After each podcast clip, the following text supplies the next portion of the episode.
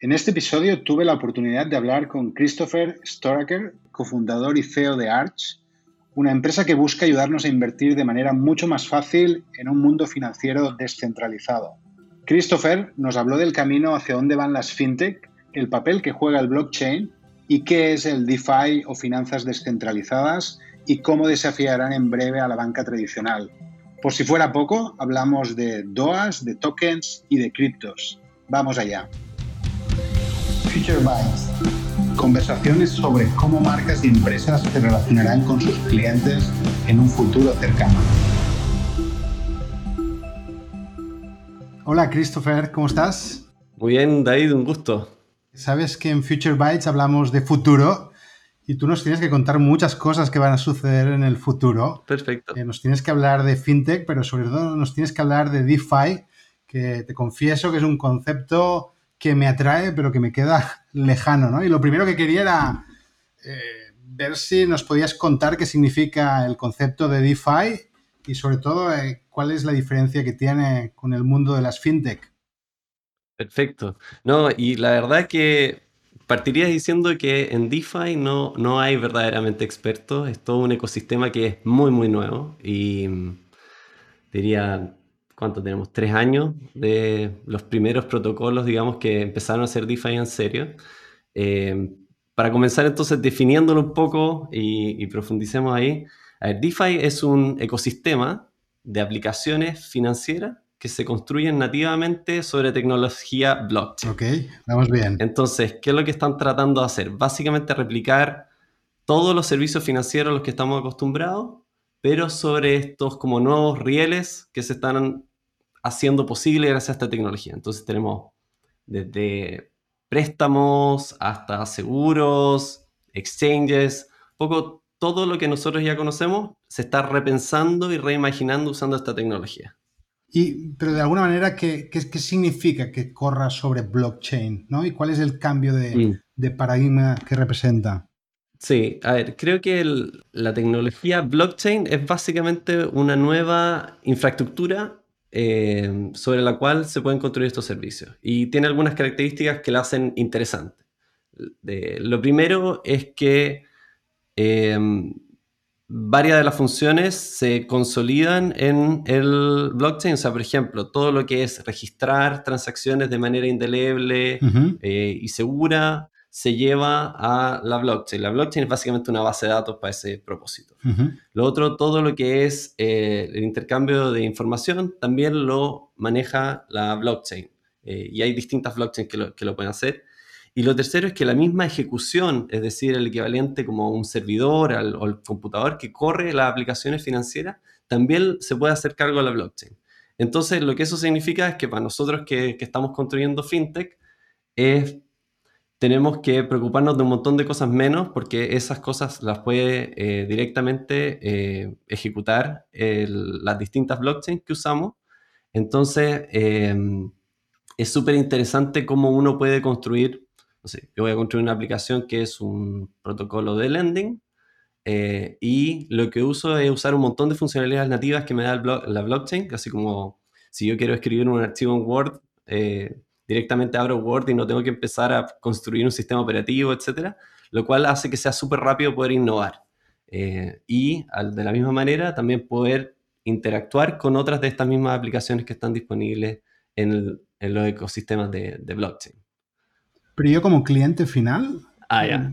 ¿dónde veo el, beneficio o el valor? ¿no? Entiendo que tú puedes ser mucho más eficiente o rápido construyendo cosas, pero al final, ¿cuál es el, beneficio directo? Sí, a ver, creo que lo interesante que trae blockchain o cripto es juntar dos cosas que hasta ahora estaban separadas en Internet. A ver, en Internet hasta hoy estamos acostumbrados o nos hemos venido acostumbrando a ser capaces de intercambiar información de manera muy eficiente. Eh, la primera iteración de Internet permitió a la gente leer información desde Internet. Yo podía ver eh, el equivalente a una enciclopedia con, con Wikipedia, digamos, eh, eso lo hacía muy bien. La segunda iteración nos permitió intercambiar información entre personas, como lo estamos haciendo ahora con, eh, con este podcast, que intercambiamos videos, las redes sociales, etc. Esta tercera innovación que la habilita la, la tecnología blockchain permite agregar una capa adicional que es la capa de intercambio de valor. Entonces, para mí como usuario, finalmente el intercambio de valor funciona también como yo intercambio información o mando un mensaje de, digamos, por WhatsApp. Funciona igual de bien, igual de nativo. Eh, entonces, eh, e igual de global. Entonces, lo que te permite a ti como usuario es eh, participar 24/7 los 365 días del año con servicios financieros, que eso es algo que, que suena obvio, pero no es así en el ecosistema tradicional. No es así especialmente al hacer transferencias, por ejemplo, o transferencias internacionales, ¿no? Es que las transferencias internacionales son un tremendo ejemplo. Segundo, te permite hacerlo de manera global, como lo, como lo estás diciendo tú. O sea, aquí básicamente todo interactuamos en Internet nativamente, las finanzas no funcionan así, son ecosistemas locales. Con blockchain, esos ecosistemas ahora se hacen globales. Entonces, de 24/7 globales, eh, y el que sean nativamente globales los puede hacer mucho más barato en el caso, por ejemplo, de una transferencia internacional, eh, y finalmente te agregaría quizá una, una, dimensión que es un poco más soft, lo hace más eh, accesible a, más personas. Eh, hoy día, para participar del mismo, digamos, servicio financiero que tiene alguien disponible en Estados Unidos, si yo estoy basado en Chile o en Colombia, lo único que necesito es un celular para empezar a operar con este ecosistema. Entonces, también lo hace más, más abierto. así que eso, digamos, desde la perspectiva como usuario, lo, hace funcionar bastante bien. Entiendo que eh, el mundo del DeFi está viniendo de startups como la tuya, como Arch. Eh, ¿Cómo los bancos de toda la vida están encarando este tipo de, tecnologías? E, eso es un desafío bastante grande para las organizaciones tradicionales. Pensamos en un banco, banco de los grandes, digamos, eh, que conocemos. Es, poco lo que han hecho en blockchain todavía. Eh, o en DeFi. Eh, aquí hay distintos paradigmas. Uno es decir, bueno, ¿cómo reemplazo parte de mi infraestructura usando blockchain? Creo que los, bancos han tratado de hacer algo, por ejemplo, para el eh, uso de remesas internacionales o cosas así, o algunos bases de datos, reemplazarlas con blockchain. Ahora, el construir aplicaciones nativas en finanzas descentralizadas no es algo que los bancos hayan hecho. Algunas fintechs sí. por ejemplo, creo que esta misma semana Em, el CEO de Revolut dijo que ellos iban a emitir un token. Entonces, algunas empresas de fintech han empezado a entrar a este ecosistema em, y lo hacen con uno o, dos objetivos. Uno es decir, bueno, ¿cómo puedo generar a través de la emisión de un token o de una moneda, de una criptomoneda, eh, favorecer la, la, la lealtad o la actividad o favorecer algunas conductas en mi plataforma? Y la segunda, los que han ido un poquito más lejos, es, bueno, yo uso esta moneda digital como el equivalente a, no sé, pues, la gasolina dentro de mi plataforma y te permite hacer más cosas. Revolut un ejemplo, algunas como plataformas de pago también lo han hecho. Eh, creo que vamos a ver un poco más de incursiones de fintechs eh, en usar esta tecnología y también entrar, digamos, ya en el mundo de las finanzas descentralizadas también. Porque entiendo que el, reto más grande que tiene el ecosistema de startups que giran alrededor del DeFi es que no tienen marcas de renombre y no tienen la confianza que hace que el cliente final al final se aventure más fácilmente. Y esa es probablemente la ventaja más grande que tiene la banca de toda la vida, que arrastra confianza, eh, que es un más cuando estamos hablando de, dinero. De todas maneras, eh, a ver, creo que tiene dos partes, es, es, una acotación muy buena. A ver, la primera es que el ecosistema DeFi es muy pequeño todavía. en el mundo habrá 5 millones de usuarios. Eh, cripto, como digamos, ecosistema mayor que lo envuelve, debe tener unos 200 millones de usuarios globales. Eh, eso comparado con la cantidad de clientes que tienen los bancos es, nada. Y como dices tú, la mayoría de los proyectos, incluso los más grandes, tienen 3 años de antigüedad. Cientos de miles de usuarios. Nadie tiene millones de usuarios en, DeFi todavía. Así que eso es una barrera grande. Hay razones que explican por qué todavía no estamos ahí. Eh, pero creo que hay un, segundo punto ahí eh, que, vale la pena considerar. Es que parte de las ventajas del ecosistema de cripto y de DeFi es que parte de esa confianza que uno tenía que tener en una institución centralizada, ahora la podemos tener en un código en un programa. Eso cuesta de creer, ¿eh? Si me permites, ¿eh? Sí. Sé que es así, ¿eh? pero cuesta de creer. ¿eh? Sí, a ver, yo no soy, yo no soy un ingeniero de software, pero el código está disponible. O sea, si yo quiero ver qué va a pasar con mi dinero cuando interactúo con una de estas, plataformas, me basta con ver el código y yo sé exactamente con total predictividad lo que va a pasar y, que y sé además con total certeza que nadie va a interferir en la ejecución de esa transacción, porque no se puede. Eh, y eso es espectacular. Entonces, como dicen, dicen en, inglés, dicen como don't trust, verify. Eh, la idea de como no confiar y verificar en el código lo que, que, la plataforma hace lo que dice que tiene que hacer. El DeFi entiendo que se, se basa mucho en lo que son smart contracts. Correcto. ¿Nos puedes contar un poco cómo funciona? Perfecto. Eh, a ver, volviendo, creo que una manera fácil de pensarlo es que la gente conoce bastante bien Bitcoin. Bitcoin es básicamente una base de datos y un programa muy sencillo que lo que dice es, le permite a alguien mandar eh, valor desde la persona A a la persona B. Eso es como, digamos, la primera versión de cripto. Después, por sobre eso, la siguiente generación lo que dijo, bueno, me gustaría hacer más cosas y trataron de hacerla como uno a uno. Hasta que un señor eh, de apellido eh, Buterin, Vitalik Buterin, se le ocurrió inventar Ethereum en el 2015 y la innovación que él introdujo fue la idea de poder escribir software sobre el blockchain. Eh, y esos software son los que se llaman los smart contracts, los contratos inteligentes, que básicamente son programas. Es un, código escrito en un lenguaje de programación distinto a JavaScript, Solidity en el caso de Ethereum, que eh, establece básicamente qué es lo que va a pasar con eh, los activos que pasen por ese protocolo. Entonces, no, es distinto a un programa. O sea, la gente está construyendo el equivalente a Spotify, el equivalente, no sé, a un banco usando estos contratos, como si fueran aplicaciones. Ok. ¿Y cómo te imaginas que todo lo que es DeFi, todo lo que es también cripto, va a impactar realmente en el negocio financiero? Sí, yo creo que la, la barrera entre DeFi y finanzas centralizadas hoy día es muy marcada. Creo que esa barrera se va a ir, em, digamos, eh, levantando en el tiempo y creo que la transición va a ser claramente hacia, eh, desde fintech o finanzas tradicionales, hacia finanzas descentralizadas. O sea, creo que de aquí, no sé, 10 años más no vamos a hablar de DeFi, vamos a hablar de finanzas nuevas. Creo que es claramente un ecosistema superior eh, más justo, más eficiente, eh, y que eso va a ser una fuerza importante para atraer más gente del mundo tradicional a, este nuevo ecosistema. ¿Pero crees que va de alguna manera a disrupcionar el, vamos a decir, el status quo de los grandes bancos con los que trabajamos hoy en día? Yo creo que sí, pero esto ya viene ocurriendo. Eh, a ver, el, ¿cómo es el, quote famoso del CEO de, de, Citigroup de que los bancos tenían el riesgo de convertirse en como cañerías tontas, digamos, básicamente estos como rieles para facilitar transacciones? Ese temor ya se está haciendo una realidad. Si uno ve, por ejemplo, eh, el market cap de los bancos tradicionales en relación a las redes de pago, en relación a las fintech, han ido perdiendo relevancia los bancos, los bancos grandes. Eh, las grandes instituciones financieras.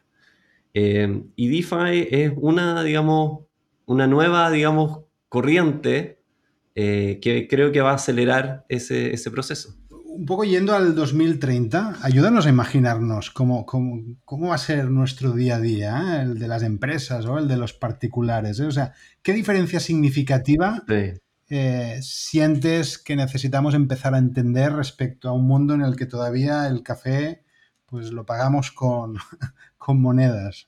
Sí, em, a ver, creo que a ver, un, mundo offline va a seguir habiendo. O sea, en el mundo offline, eh, las fintech tradicionales, las empresas tradicionales van de alguna manera a seguir operando. No imagino un protocolo de blockchain yendo a poner un POS en una tienda. Dentro de ciertos rangos las cosas van a mantenerse, pero en el mundo de Internet, en el mundo digital, creo que vamos a seguir viendo cómo la frontera entre lo que es fintech, lo que es finanza y lo que es cualquier otro tipo de aplicación se va a seguir, digamos, eh, haciendo más relativa.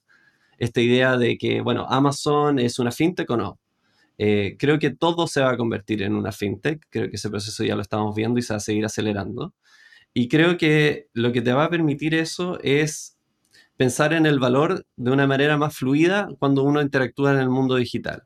Hoy día cuando yo tengo acceso, no sé, a, una canción en Internet, la estoy pensando como, ah, estoy consumiendo un activo de música. Eh, pero sabemos que detrás tiene un valor.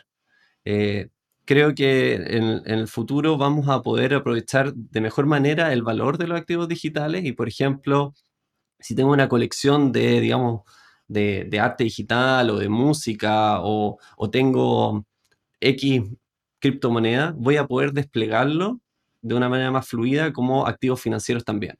Eh, para hacerlo más concreto, por ejemplo, si yo quiero tomar un crédito contra mi colección de, eh, de arte digital, lo voy a poder hacer si es que creo que mi colección de tweets vale un montón de plata, también lo voy a poder hacer y que va a haber un ecosistema en que va a haber más oportunidades de desplegar el capital digital en distintas maneras. Pero ¿te imaginas que seguiremos utilizando dólares, euros o crees que el mundo de las criptos ha venido para desplazar las monedas de, toda la vida o de, vamos a decir, al menos del siglo XX y XXI? Es lo, mismo que vimos en Internet. ¿ah? Creo que lo que trae esto es la digitalización, es más competencia. Y creo que ahora el monopolio que tienen, digamos, las monedas tradicionales en los distintos países se va a ver un poco desafiado. Y quizás las criptomonedas empiezan a ser más relevantes. Yo, bueno, yo vengo de Latinoamérica y uno sabe que no puede confiar mucho en la autoridad central que maneja una moneda, digamos, una moneda soberana. Eh, y creo que en, ese contexto, en algunos países, sobre todo países en desarrollo, vamos a ver más competencia de parte de las criptomonedas. Uno podría decir que lo del Salvador, que ahora hizo que Bitcoin fuera moneda legal, es un ejemplo. Eh, ahora, monedas grandes como el euro o el dólar, que tienen digamos, un poco más de, reputación detrás de ellas, creo que no necesariamente van a ser desplazadas, pero van a ser digitalizadas. Y respecto un poco el tema de Bitcoin que has sacado, ¿ves que se va realmente a convertir como en esta moneda de reserva global? ¿O ves que puede haber algún otro tipo de player eh, que lo desbanque? ¿no? Sé que es difícil la pregunta. ¿eh? Sí, no, lo, pienso porque en el ecosistema cripto están los que se autodenominan como maximalistas de Bitcoin, gente que piensa que el Bitcoin es el principio y el fin de todas las cosas. Eh, yo tengo una visión un poco más abierta en ese sentido. Creo que puede haber otras monedas que, digitales que cumplan bien el propósito de ser un depósito de valor, que es básicamente lo que estamos pensando con, como caso de uso principal de, Bitcoin. Bitcoin hoy día... Eh, Bitcoin tiene dos funciones. Una, ser un medio de intercambio. Yo le puedo mandar Bitcoins de una persona a otra. Y tiene el otro caso de uso que es proteger eh, mi riqueza, digamos, como, como depósito de valor. Sí, ahorro. Sí, exacto, como de ahorro. Y ese caso de uso hoy día uno puede argumentar que lo hace bien o mal, eh, porque tiene bastante volatilidad. Entonces, si yo estoy como tratando de proteger mi ahorro con un activo que se mueve 40% en un año, un poco complicado.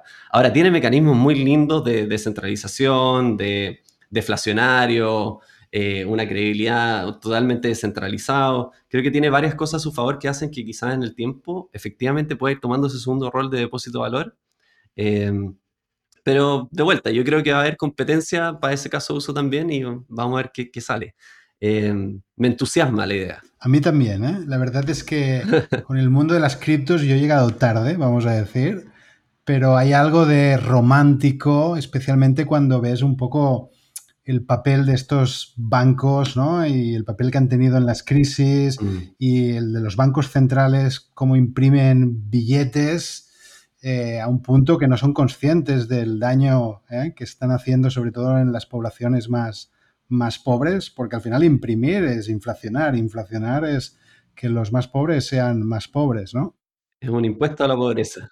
Y por tanto el hecho de que aparezca, que aparezca ¿eh? Un nuevo sistema, ¿eh? una nueva moneda, ¿eh?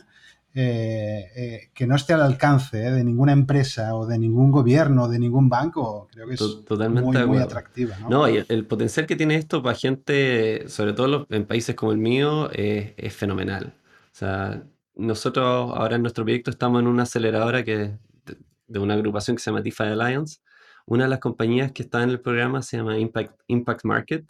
Y ellos lo que están ayudando, por ejemplo, es hacer distribución de estos ingresos universales a gente que está en situaciones muy vulnerables. Por ejemplo, cómo hacemos llegar eh, donaciones a personas que están en un campo de refugiados o que están en una localidad muy pobre? ¿Cómo aseguramos que el dinero que yo dono llega directamente a eh, Pablo, Juanita, etcétera, en ese campo específico y yo puedo verlo, verificarlo on-chain? Eh, y así como ese caso usa un montón. Hay un concepto ah, muy relacionado con el tema del DeFi, o que lo entiendo como algo muy relacionado, que es esto del DAO, de las organizaciones autónomas descentralizadas. ¿Nos cuentas un poco de qué va exactamente y un poco eh, los que dirigimos alguna compañía a qué nos debería invitar a pensar? Sí, no, esto, es fenomenal. Eh, es realmente una nueva manera de entender el concepto de empresa, emprendimiento eh, y comunidad. O sea, creo que esto surgió de la siguiente manera. Eh, algunas compañías de cripto empezaron a emitir sus tokens que tienen alguna funcionalidad dentro del, protocolo y vio que eran buenas maneras de generar engagement. Digamos, yo podía recompensar a la gente porque hiciera conducta A que yo quería favorecer. Y después la cosa creo que se empezó a ir del otro lado. Eh, la gente que era tenedores de estos activos empezaron a decir, bueno, quizás una buena manera a través de la cual los tenedores de estos eh, activos digitales podemos participar de las decisiones de esta empresa de la cual somos parte como stakeholders.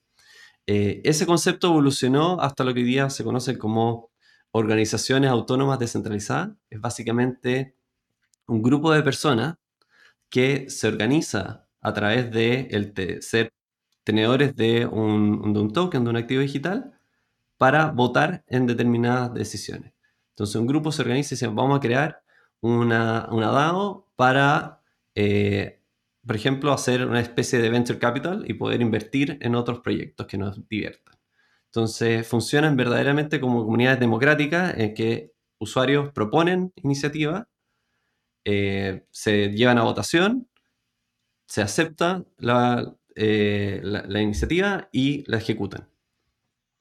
Christopher, estabas hablando de tokens y, ok, puedo llegar a entender cómo un token puede servir para darle a alguien un derecho, puede pagar uh, por un servicio o incluso comprar datos.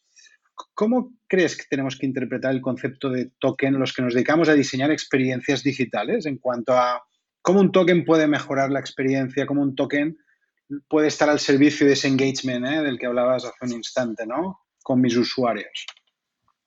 Sí, a ver, los tokens son una manera muy eficaz de generar comunidad eh, e incentivar, como dices tú, algunas conductas. Eh, yo, por ejemplo, como plataforma me, me gusta usar el boca a boca, me gusta que la gente me refiera. El token es una muy buena manera de recompensar eh, ese tipo de conducta. Creo que como paradigma, una buena manera de pensarlo es la idea de que tus usuarios también sean dueños o partícipes de algunas decisiones esto idealmente tiene que ir en las dos direcciones. Entonces, si yo eh, quiero recompensarlos, quizás los usuarios también me están recompensando porque yo haga lo que ellos quieren que haga la plataforma. Típico ejemplo de comunidades muy activas, piensa en un juego. Eh, los, fanáticos de un juego quieren tener una voz en el roadmap del, producto y el token una muy buena manera en que ellos pueden expresar sus views.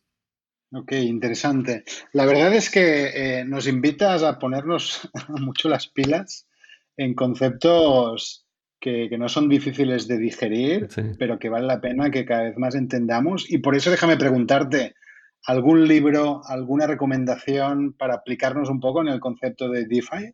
No, de todas maneras, a ver, eh, creo que la primera recomendación es experimentar eh, se puede experimentar con, poca plata, digamos. Eh, creo que vale la pena ver el look and feel de todas estas aplicaciones. Por ejemplo, que no tienen eh, la necesidad de crearte una cuenta para participar, es llegar y tener tu billetera de, de criptomonedas y empezar a usarlas ya sin estos procesos de onboarding largo, etc. Así que esa es la primera recomendación.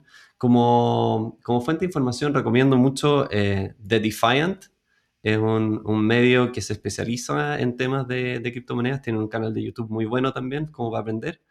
Em, así que la tercera fuente que creo que para los más motivados o que les haya divertido este tema, hay que empezar a meterse en Twitter. Crypto Twitter es muy activo y, empezar a seguir algunos como los creadores de estas plataformas es una muy buena manera de, ponerse al día. Qué bien, muy bien. Pues Christopher, muchas gracias por... Eh, tu tiempo, el mayor de los éxitos en Arch. Muchas gracias. La verdad, esperemos que te vaya muy bien y que nos enseñes un poco cuál es el camino eh, y el futuro. Así que muchas gracias. Encantado. No, muy agradecido por la invitación y un, un gusto conversar contigo. Fantástico. Hasta pronto. Hasta pronto. Future Bytes. Conversaciones sobre cómo marcas y empresas se relacionarán con sus clientes en un futuro cercano. Si quieres saber más sobre cómo será el futuro, te invitamos a suscribirte a nuestro podcast desde la web de Multiplica, Spotify o iTunes. Hasta la próxima.